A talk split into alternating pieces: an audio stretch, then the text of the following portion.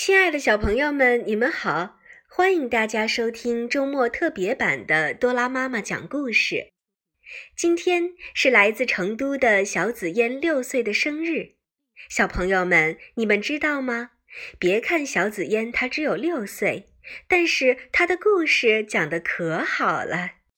听说她是多拉妈妈的忠实小粉丝。很多多拉妈妈都要看好多遍才能记下来的故事，小紫嫣都能倒背如流，而且讲得绘声绘色。所以，多拉妈妈今天要把美人鱼的故事特别送给小紫嫣，祝小紫嫣生日快乐，也希望你健康茁壮的成长。好了，接下来的时间，让我们一起听故事吧。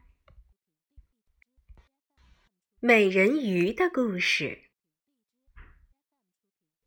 在很深很深的海底，有一座雄伟的城堡，里面住着六位人鱼公主，她们都十分美丽。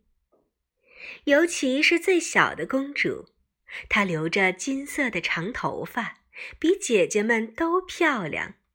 她最喜欢听姐姐们说许多海面上的新鲜事儿，因此小公主常想着有一天自己也能到海面上看一看。等了又等，就在小公主十五岁生日的时候，她悄悄地游到了海面。海面上有一艘很大的船。船上许多人正举行着盛大的生日宴会。船上的人们举杯祝贺：“王子，祝你生日快乐！”那个王子威风凛凛、英俊潇洒，人鱼公主也为之着迷。但是，突然，呼的一声，刮起了一阵大风，把大船都吹翻了，王子也掉落了海中。漂流到海面上。糟了！如果不赶紧救王子，他会有生命危险的。于是，人鱼公主费了很大很大的力气，才把王子救到了岸上。王子，你醒醒吧！人鱼公主摸着王子的手说。这时候，人鱼公主听见脚步声走进来了。就躲到了岩石后面，而来的是一位女孩。她看见王子躺在沙滩上，大吃一惊。但是王子在她悉心的照顾下，很快就清醒了。王子看着那女孩，微笑的对她说：“谢谢你，谢谢你救了我的性命。”人鱼公主听了很伤心。她心想：“王子，我才是救你的人呐。”人鱼公主无法把王子忘记，因为她是人鱼，无法与王子接近，所以每到晚上，她就游到城堡外，远远的望着王子。人鱼公主自言自语地说：“我真想。”真想变成人类呀！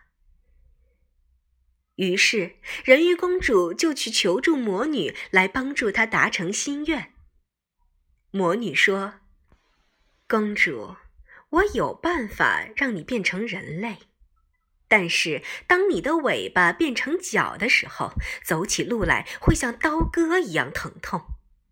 还有。”如果王子与别人结婚，你将会化成泡泡而死去。除此之外，魔女也希望人鱼能把她美妙的声音送给她。好，只要我能在王子的身边，我什么都不在乎了。于是，人鱼公主游到了城堡的岸边，喝下了魔女的药。全身觉得非常的难过，而昏了过去。不知过了多久，人鱼公主的尾巴慢慢的分裂成双脚。呃，这位小姐，你怎么了？当人鱼公主慢慢的睁开双眼，眼前的人竟然是王子。但是人鱼公主却无法回答，因为她已经把声音送给了魔女。王子把人鱼公主带回了城堡，并给她穿上华丽的衣裳。呀，真是个美人呐！城堡的人都十分称赞人鱼公主的美貌。虽然人鱼公主不能说话，也不能唱歌，而她美妙的舞姿却吸引了所有的人的目光。但是谁都不知道，人鱼公主是忍受着绞痛来取悦王子和众人的。王子对待人鱼公主就像妹妹般照顾得无微不至。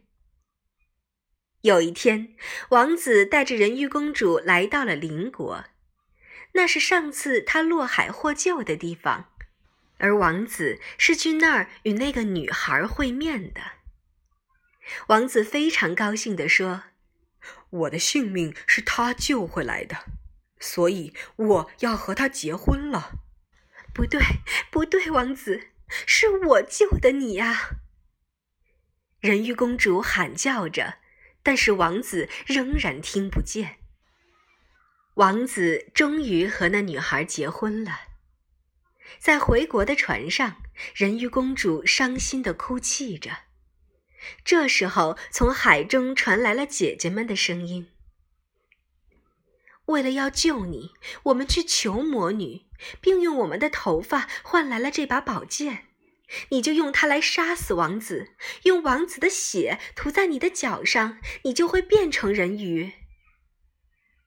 你要鼓起勇气去做，否则明天一早你将会化成泡泡死去呀！人鱼公主下定了决心。在王子睡着的时候，进入他的寝宫，但是他看着王子安详的脸，怎么也下不了手。黎明时，人鱼公主在甲板上自言自语地说：“王子，再见了。”于是，人鱼公主的身体慢慢的化作了许多五彩缤纷的泡泡。黎明的曙光照耀着泡泡，而人鱼公主的身影又在泡泡中忽隐忽现的向天空升去。我那可爱的妹妹到哪里去了？王子也正在四处寻找人鱼公主，而变成空气的人鱼公主只能对着王子看。很满足的往粉红色的云彩深处飞去。好了，小朋友们，这就是今天关于美人鱼的故事。感谢大家的收听。虽然这是一个比较凄美的故事，但是今天却是一个值得庆贺、值得高兴的日子，因为今天是来自成都的小紫嫣小公主六岁的生日。在节目的最后，多拉妈妈要把一首生日快乐歌送给小紫嫣，祝你生日快乐！也希望在今后的生活中，你能健康、快乐、茁壮的成长，在讲故事的道路上越走越远。好了，这就是今天的故事啦，小朋友们，我们下期再见吧。